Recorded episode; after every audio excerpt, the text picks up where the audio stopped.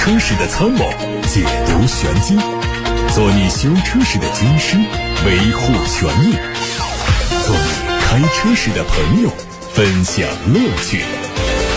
调频九二七，傍晚六点半，董涛说车，只和车友在一起。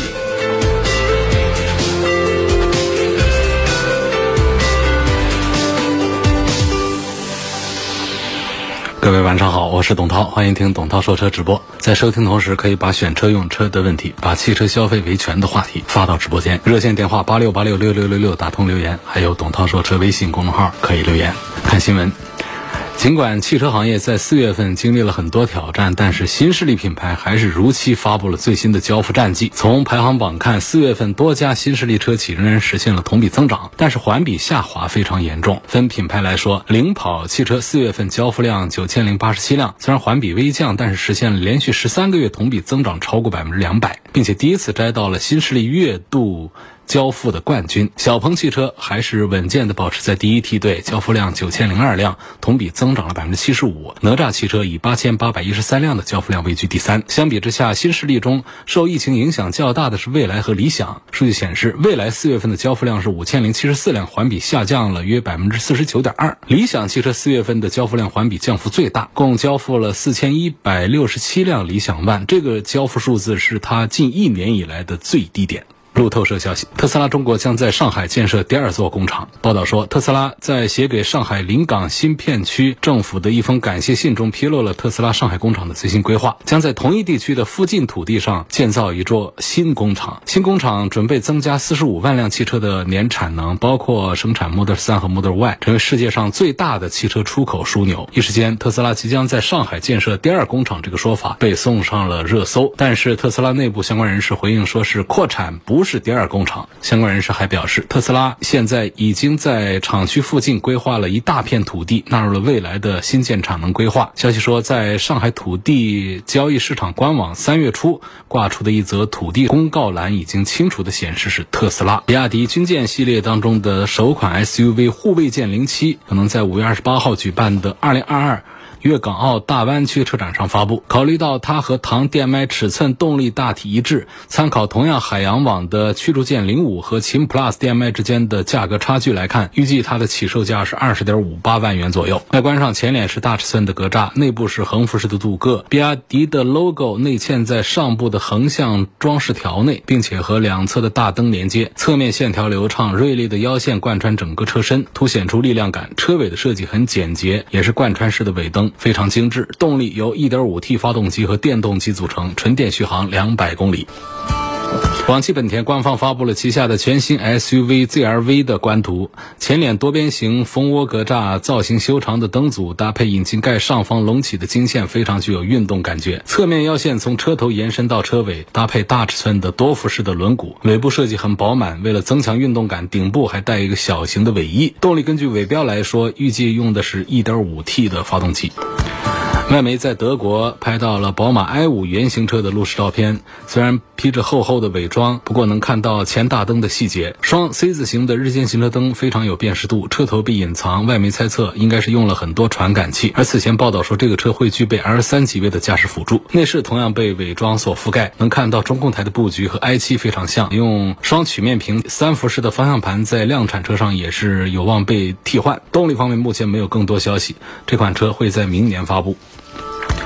苹果汽车终于是迎来了新的进展，多家媒体都报道，苹果汽车的开发正在进行中，正式发布仍将在二零二四年底或者是二零二五年，很可能会委托组装 iPhone 的长期合作伙伴红海集团来负责汽车的组装生产。业内人士表示，苹果不会推出面向大众市场的电动车，它的定位会是十万美元（约合人民币六十六万元）及以上的高端市场，和特斯拉的 Model S 争夺市场。针对上述消息，苹果汽车还没有回应，而富士康方面回应说不。对市场留言予以评论。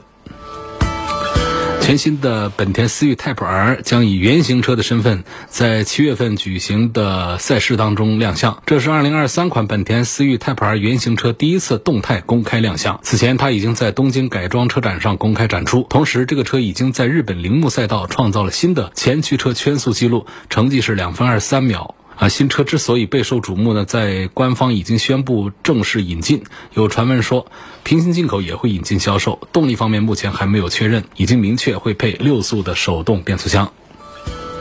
我们从相关渠道获得了东风日产高端纯电动 SUV 的实拍图，预计会在六月份开启预定。它的整体设计和现在的日产车的区隔非常大，车头两侧的 LED 大灯整体融进了中网当中，侧面也是溜背的造型。尺寸方面，车长有四米六，轴距两米七七，比奇骏大。预计主打的是二十到三十万元级别的市场。这个车诞生于雷诺日产三菱联盟全新的电动汽车平台，可以预见的是车内空间会更宽敞，地面会更加平整。它会有两驱版，也会有四驱版，采用那是三元锂的电池组，而单电机版本的最大功率是一百七十八，双电机版本的前后电机的最大功率都是一百六十千瓦。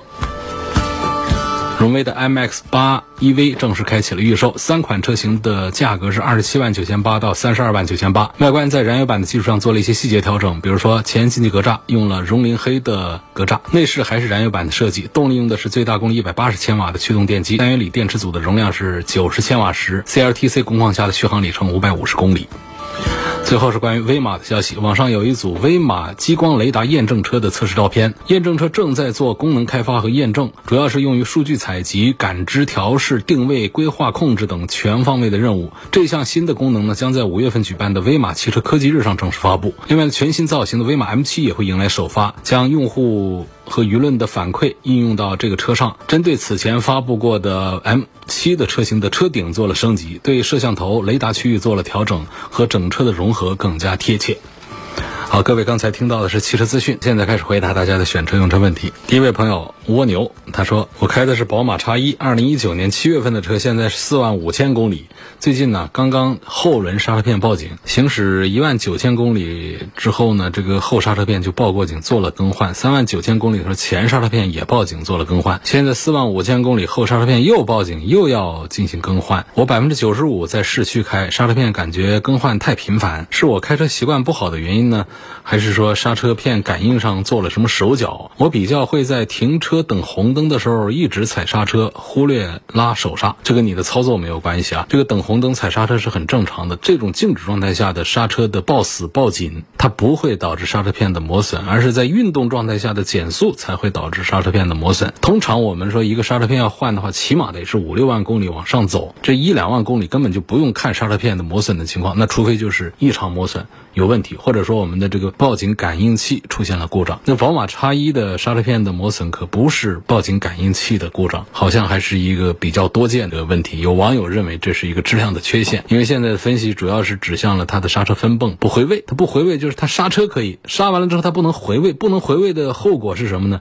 刹车片还在磨损的状态，车子还在走。那这种情况下当然就会磨坏刹车盘、刹车片呢。所以这种情况下，如果说是要自费更换的话，我觉得对消费者来说是不公平的，是比较。吃亏的，所以我不知道这位朋友呢换了几次刹车片，到底是免费更换还是自费更换的。反正这个第一个点就是换的太频繁，这个不正常。第二个呢，按道理应该是免费来做更换。现在宝马没有给过关于宝马叉一的刹车片的磨损的解释，没有做过这样的一个说法。但是在投诉上呢，我们听到过不少听友向我们反映这个情况。如果上网络上去搜的话，应该也能搜出来关于宝马叉一刹车片的异常磨损的情况。但是像这位叫蜗牛的。朋友呢，你反映的这个情况是比较突出的，就是通常来说没有这么频繁的刹车片的磨损的，一万多公里就得换一片。你的情况比别人要更加的严重，更加的复杂一些。如果说你觉得在这个维权方面遭遇了什么难题的话呢，可以进一步的把你的一些详细的信息发到我的微信公众号的后台，比方说你的联系方式啊等等。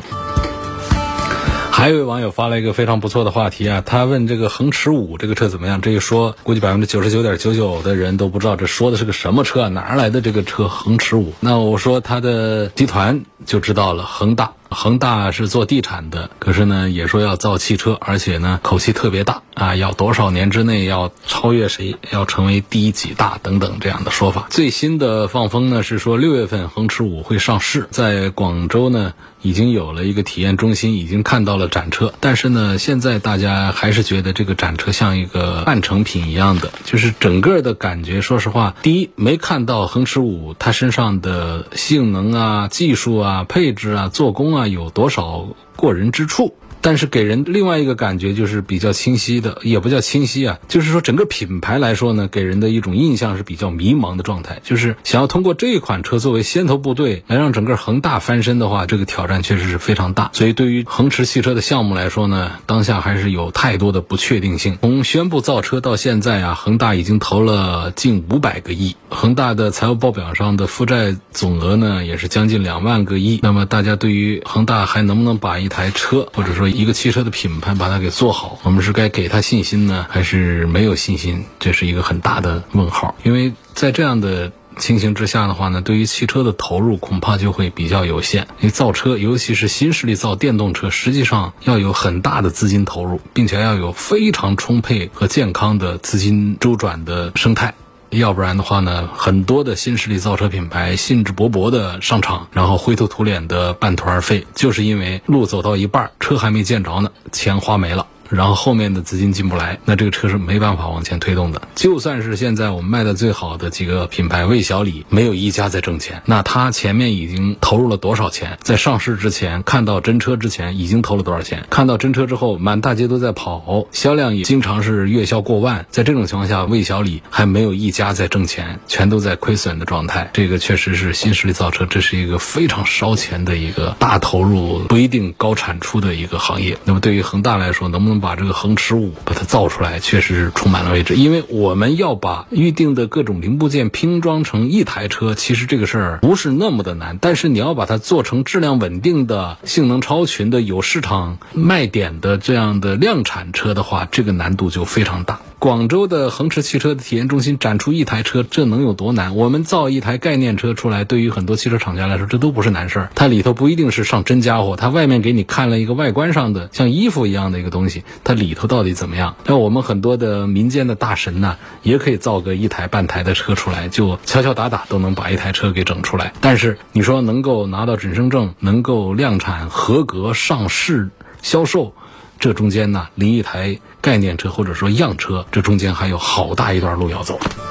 有位网友给我留言，他的网名叫观其不语。他说看得出来经济下行了，广告时长明显多了。我不赞成你这个话啊，经济下行，广告时长不会明显增多。相反来说，广告时长最多的时候啊，是我们的经济比较好的时候，就是社会经济比较好，台里的效益也都比较好的，那就是广告时长特别多的时候。大家能够回想，在一四、一五、一六那几年晚上这个节目里头，真的是广告比较多的。其实现在的广告已经少了很多了啊。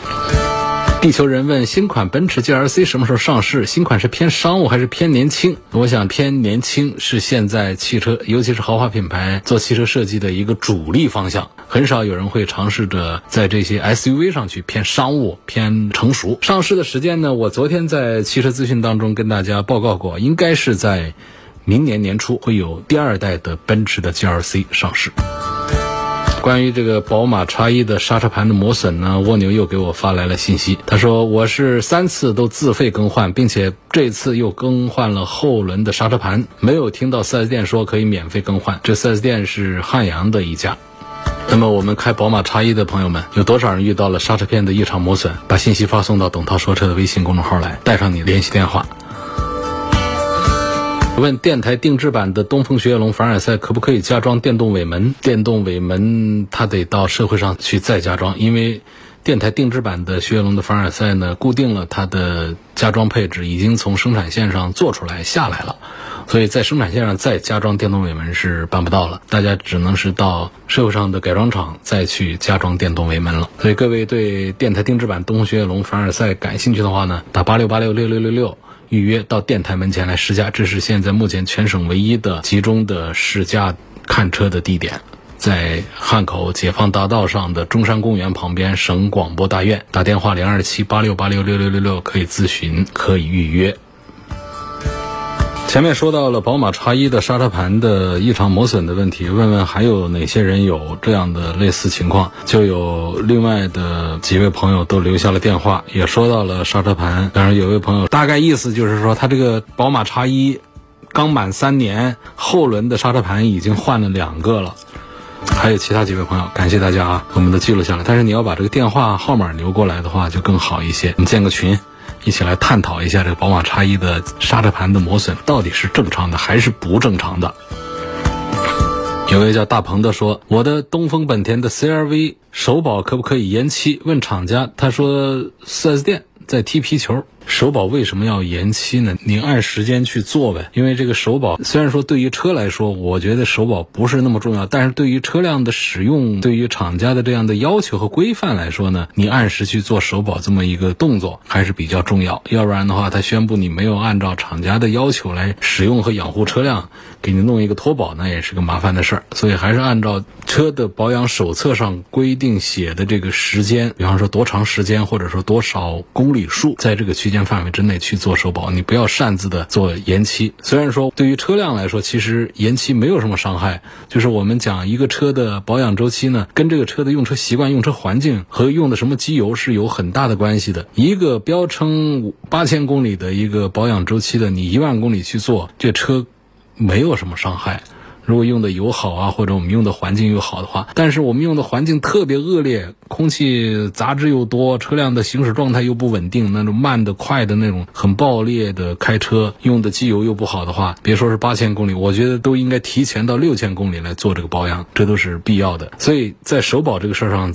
咱们还是按照保养手册的规范的时间点和公里数的周期点去做保养，这个也不存在说厂家跟四 S 店踢皮球，这有什么皮球可踢的呢？就是首保不能延期，就这一句话来说，厂家是有这样的一个权利来做这样一个规范的。他厂家也得保护自己的一个合法的权益啊！你车买去之后，你不按规定来使用，不按规定的时间去做保养，这车坏了，然后让厂里免费索赔换零部件，那厂里这不吃大亏吗？车辆交给你之后，其实厂家对你是没有一个控制力的，但是呢，有一个大概齐的，就是你起码得到了一定的公里数，你回来你做一个保养，对车进行一下检查，实际上就提这个要求并不过分。那么按期做了这样的保养之后，在三包有效期之内，我们三包法赋予我们的各项权益，它就可以正式有效来保护我们的权益嘛。还有个朋友问，长安第二代的 CS75 Plus 值不值得买？要求皮实耐用，空间大，五座，本人身高幺八六。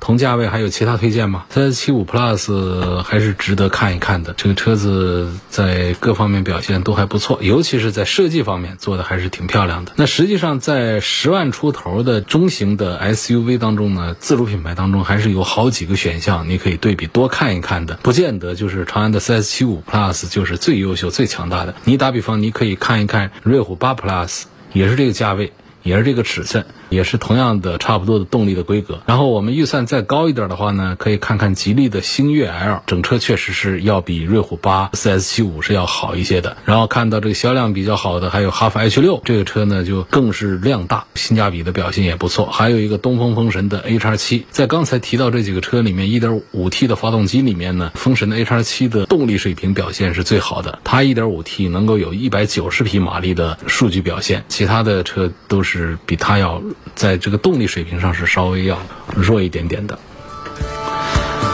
好，下面有位朋友问，我的车是奥迪 A 四的，前几天开长途两个小时左右啊，仪表盘全部熄屏重启，重启之后恢复正常，整个过程也没有失速，是第一次出现这种情况，是否有？必要去检查一下，还是要去检查一下。仪表盘突然全部熄屏的话呢，应该就是一个软件的一个软故障，就跟我们的手机和电脑这里头都要做清理一样的，它出现这样的一种宕机的情况。通常对于我们正常来开车呢，影响并不大，但是呢，还是要把这个原因把它追查一下。不过呢，估计到四 S 店上设备去查的话呢，像这种偶发的电子软件的故障呢，可能不一定能查出什么结果出来。总之是说明这个。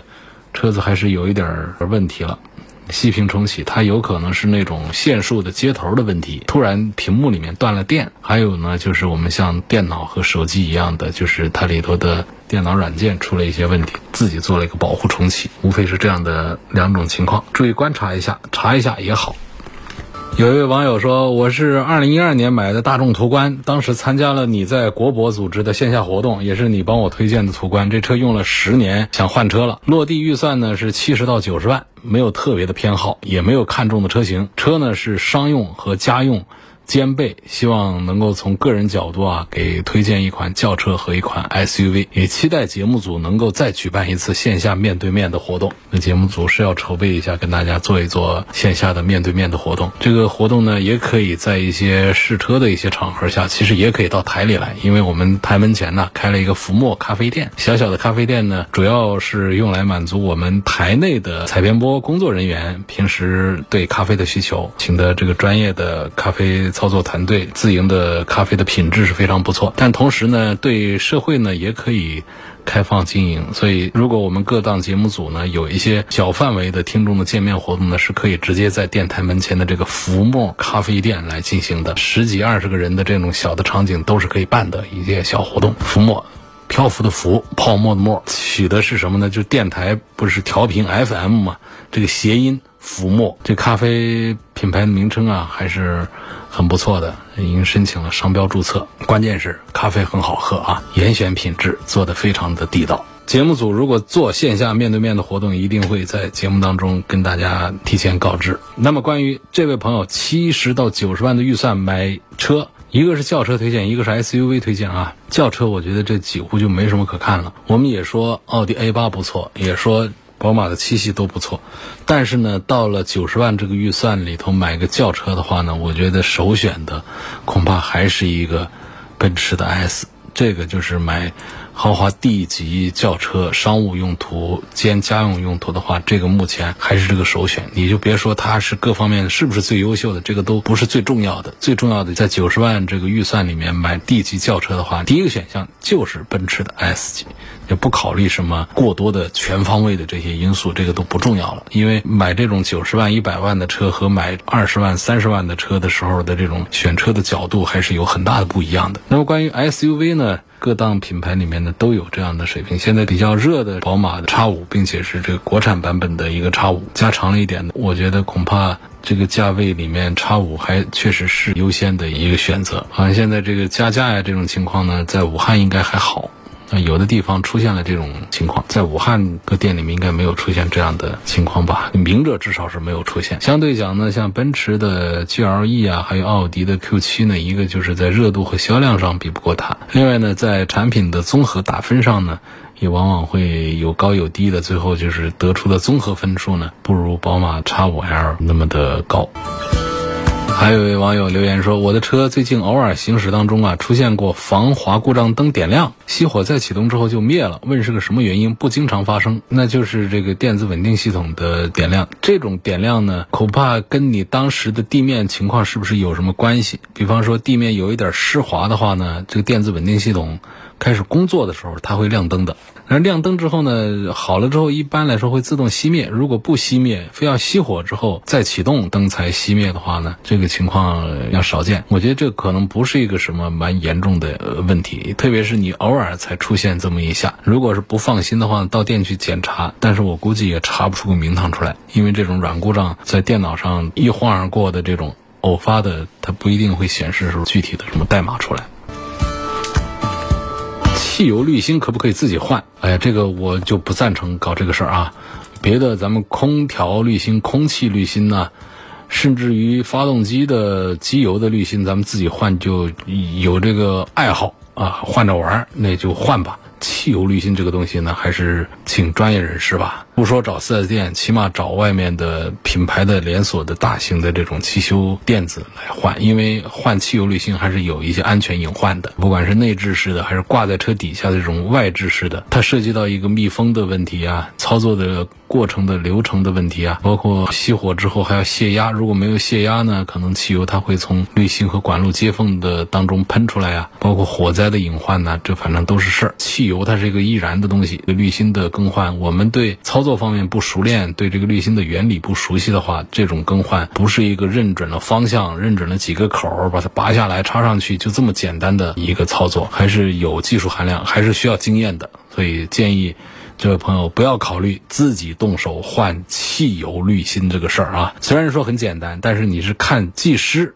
看专业人士换那个动作特别快，特别简单，那是你看人家自己拿得上手来做这个事儿的时候，它不是那么简单，而且还是可能会有一些风险隐患的。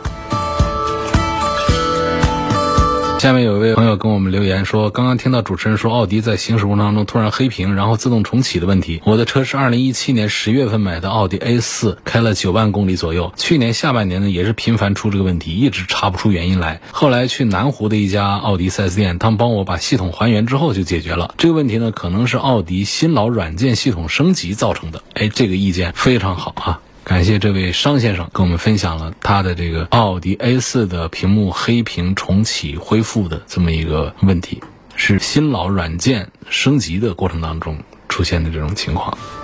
捷途 X 九零 Plus 手动挡的这个车值不值得买？手动挡我其实是不赞成，有少数的车呢赞成一下。比方说，我们买一个即将要上的第二代的斯巴鲁的 BRZ 这样的小跑，开着特别好玩。那个你买自动挡就糟蹋东西了，那你就该买它的手动挡，开着就特别的好玩啊。那种小跑车是这样子的。但是到这种 SUV 上啊，我觉得还是应该考虑买自动挡的，开着图个舒服就行。这种车呢，开它手动挡呢，其实是图添麻烦，也不会说给你觉得开着比较好玩，动力都很弱，车子都很庞大。但是呢，像捷途 S 九零呢，有一点问题呢，就是它的自动挡呢，它都是六速的干式双离合，还有七速的湿式双离合，也还稍强一点。所以这种情况下呢，考虑买手动挡，从变速箱的质量的稳定的这个角度来讲，选择六速的手动挡。否则的话呢，我一般来说还是不推荐大家在这些 SUV 上搞个手动挡，掰来掰去的开。今天的董涛说车节目就到这儿结束了，感谢各位收听和参与。错过收听的朋友们，欢迎通过董涛说车的全媒体平台收听往期节目的重播音频。他们广泛的入驻在微信公众号、微博、蜻蜓、喜马拉雅、九头鸟车架号、易车号、微信小程序、梧桐车话等等这些平台上。我们下次节目再会。